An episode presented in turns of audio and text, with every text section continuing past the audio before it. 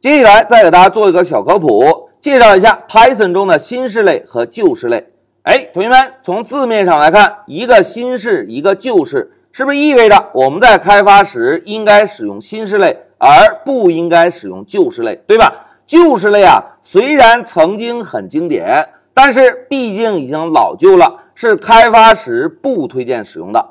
哎，现在通过字面，我们已经看到 Python 中的类有两种类型，一个是新式的，一个是旧式的。那新式类和旧式类之间又有哪些差异呢？哎，同学们要介绍清新式类和旧式类的差异，我们呢还需要回顾一下在上一小节遇到的 object 这个基类。同学们在上一小节老师提到过，Python 啊为所有的对象提供了一个 object 基类，对吧？在这个基类中封装有一系列的内置属性和方法，我们呢可以使用 dir 这个函数查看到。而在 Python 中，如果我们定义的类是以 object 这个基类为父类的类，那么这个类啊就叫做新式类。那如果我们定义的类没有以 object 这个基类为父类，那么就叫做经典类，也叫做旧式类。旧式类呢是开发时不推荐使用的。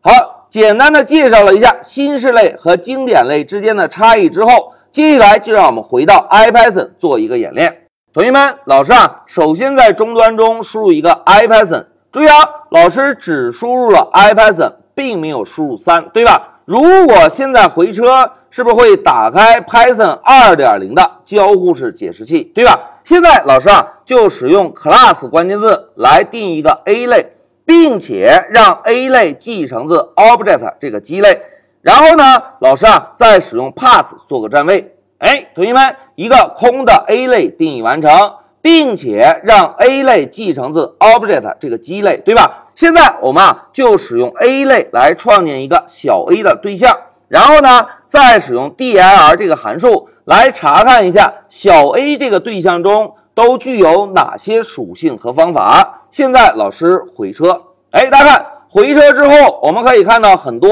以两个下划线开头、两个下划线结尾的内置属性和方法，对吧？这些内置属性和方法啊，就是 object 这个基类提供的。那现在老师问大家，同学们，我们定义的类指定了父类是 object 这个基类，那么这个类是新式类还是旧式类？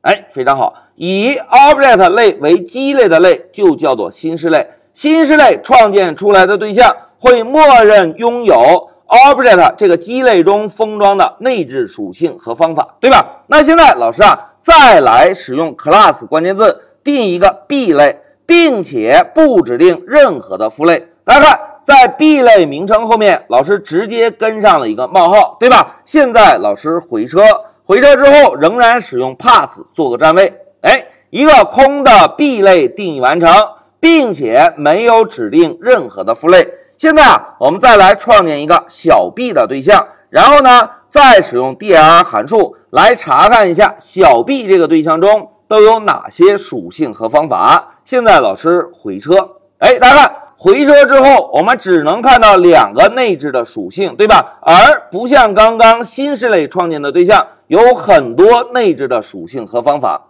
哎，在这里，老师问大家，同学们，如果我们定义的类。没有指定 object 作为父类，这个类是新式类还是旧式类？哎，这个就是旧式类。那现在让我们回一下笔记，同学们，通过刚刚的简单演练，我们已经发现了新式类是以 object 为基类的类，对吧？新式类创建的对象默认就拥有了父类的内置属性和方法，而经典类呢是不以 object 为基类的类，经典类创建出来的对象。就没有 object 这个父类内置封装的属性和方法，对吧？经典类呢，是我们开发时不推荐使用的。好，那现在老师问大家，同学们，刚刚老师使用的 IPython 是哪一个版本？哎，非常好，是 Python 二点零的版本，对吧？因为啊，在 Python 二点零中，我们定一个类的时候，可以指定父类，也可以不指定父类。但是由于新式类是我们现在推荐使用的。所以，如果我们使用 Python 3的解释器，在定义类的时候啊，如果没有指定父类，注意啊，如果我们在 Python 三中没有指定父类，那么解释器啊会默认使用 Object 类作为这个类的基类。哎，同学们，如果解释器会默认使用 Object 作为基类，是不是意味着在 Python 三中我们在定义类的时候，无论是否指定基类，定义出来的类都是一个新式类，对吧？来，现在让我们回到 Python 三的解释器做一下演练。老师啊，先把 Python 二的解释器退出一下，然后敲一个 IPython 三。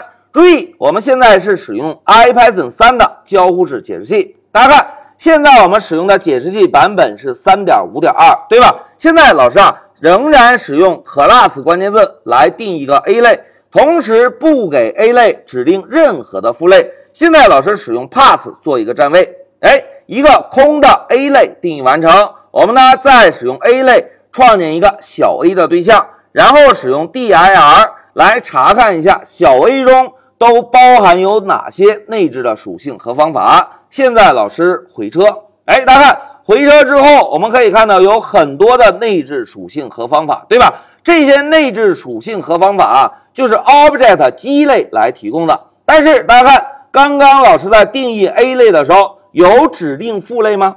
哎，并没有，对吧？因为啊，在 Python 三的解释器中，如果我们定义类时没有指定父类，Python 的解释器会怎样？